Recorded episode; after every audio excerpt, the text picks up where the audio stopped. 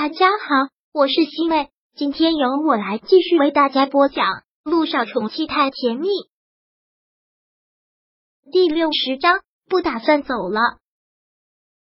杜奕辰又看了看睡着的小雨滴，现在他终于明白为什么跟这个小丫头这么有眼缘了。血液中带出来的血缘关系，这是冥冥之中血肉亲情。小九不知道要怎么回答这个问题，对他来说太难了。说是也不行，说不是也不行。他一直在躲，一直都在躲，生怕会是这个样子。但是终究这一天怎么都躲不过去。萧九，你到底是一个怎样的女人？杜医生发现真的是看不透她了。在刚开始恋爱的时候，他真的觉得这是一个特别单纯、可爱又善良的女孩子。后来因为他的背叛，他觉得这个女人好没良心又冷血。可是现在。他居然找不出什么词来形容这个女人，恨，真的恨不得想掐断她的脖子。你把我想成是一个怎样的女人，那我就是一个怎样的女人。萧九不想为自己解释，他也不知道该如何解释。回答我刚才的问题。陆亦辰这几天一步一步的逼近他，萧九就一直在往后退，一直退到了墙角，然后很回避的将头扭到了一边。不去看他，回答我。他的声音很大，这个声音不由得让小九吓得一个哆嗦。就在这时，医生要进来查房，可刚一推开门，陆亦辰就怒斥了一声：“出去！”这个样子也是吓了进来查房的医生一跳，然后连忙退了出去，给他们两个关上了门。陆亦辰，你想干什么？这是在医院。小九心跳如鼓，提醒着他。小雨滴还在睡觉，你这样会吵醒他的。不想我发脾气，就老实回答我的问题。小雨滴的父亲是谁？陆亦辰就是强迫他看着自己，直视着自己的眼睛。小九紧紧的咬着自己的嘴唇，像是要咬出血来，真的感觉周围的空气都要被吸干了。一秒、两秒，好长的一段对视，突然的一阵来电铃声，让小九看到了希望。是陆一鸣打给陆亦辰的。陆亦辰后退了几步，让萧九有了喘息的空间。他接起了电话：“哥，你去哪了？咱妈和乔小姐一会儿就要登机了。”因为萧九离陆亦辰很近，所以电话的内容他也能听得一清二楚。顾木兰和乔丽要走了吗？我知道了。陆亦辰冷冷的说了一句，然后挂断了电话。听到顾木兰要走，萧九还真的是大大的松了口气。只要这个恶魔能远离小雨滴就好。萧九，如果我回来，小雨滴转了院，你可以试试后果。这绝对是威胁的一句话。说完这句话，陆亦辰就转身走出了病房。这种说话的口气，已经百分百认定了小雨滴就是他的女儿。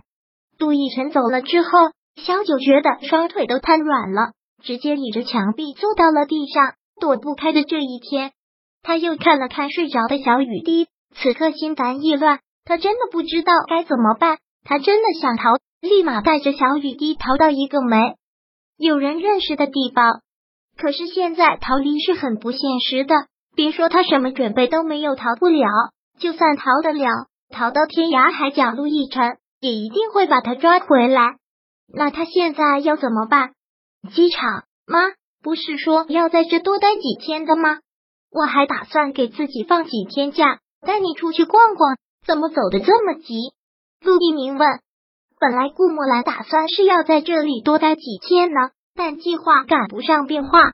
我是打算在这多待几天的，但你爸爸昨天突然飞美国，说是那边华侨组织了一个书法研讨交流会，他现在上了年纪，就爱这一口。打电话非要让我过去陪他，顾木兰表面上说的很无奈，其实就算陆千行不打电电话过来，他也会去的。乔丽听到后，很自然的去挽过陆亦辰的手臂，很羡慕的说道：“那是爸妈感情好啊，都已经这么多年了，还恩爱如初，真希望以后我和亦辰也会这样。”那肯定会的，顾木兰说道：“等这次我和你爸回来。”一定把你们两个的婚期给定下来。这次在婚期的日期上意见有一些分歧，陆清寒又不在，所以这次只好作罢。好，都听妈您的安排。乔丽很乖巧的这么说了一句，然后又很不舍的看着陆亦辰。亦辰，我必须要回到剧组了，请了两天假回去还要干戏，应该在杀青之前没有时间再回来了。你要是有空的话，就去探班吗？不然我真的会想死你的。好，面对乔丽的撒娇，陆亦辰只是淡淡的回了一句。陆一鸣看了看时间，说道：“时间差不多了，妈，乔小姐，你们该登机了。”虽然他们两个不是坐的同一班飞机，但起飞时间差不多。一鸣跟你说过多少次，乔乔就是我陆家的儿媳妇，你早就该叫嫂子了，怎么还叫乔小姐？顾木兰很是不悦的提醒了一句：“哦，不好意思，这个问题上一次陆亦辰也给他纠正过，但真的是习惯了。之前陆亦辰和小九在一起的时候都还年轻。”他也喜欢瞎起哄，就一直喊萧九嫂子。对萧九喊习惯了，再称呼另一个女人，总是觉得别扭，所以一直都称呼乔丽乔小姐。下次记住了，知道了。陆一鸣回了一声，目送着他们两个进了候机室。陆一鸣吐了口气，别人家都是慈母严父，他们家正好相反，对这个妈陆一鸣也是怕的。哥。你是下午的飞机，中午去我医院休息一下，下午我送你过来。”陆一鸣说道。陆亦辰转过身去，迈步向机场外走去。行程取消，暂时不打算走。啊！一听到这话，陆一鸣吃了一惊。你不是说明天总公司有一个很重要的董事会要开吗？叫董事会见鬼去吧！陆亦辰一边说着，一边上了车。陆一鸣真的是摸不着头脑，这又是什么套路？看这个意思，是打算让朱砂加班了。陆一鸣大概也看出了叠猫腻的事儿。别问这么多，开车。陆一鸣挑了挑眉，没有再继续问，发动了车子。第六十章播讲完毕。想阅读电子书，请在微信搜索公众号“常会阅读”，回复数字四获取全文。感谢您的收听。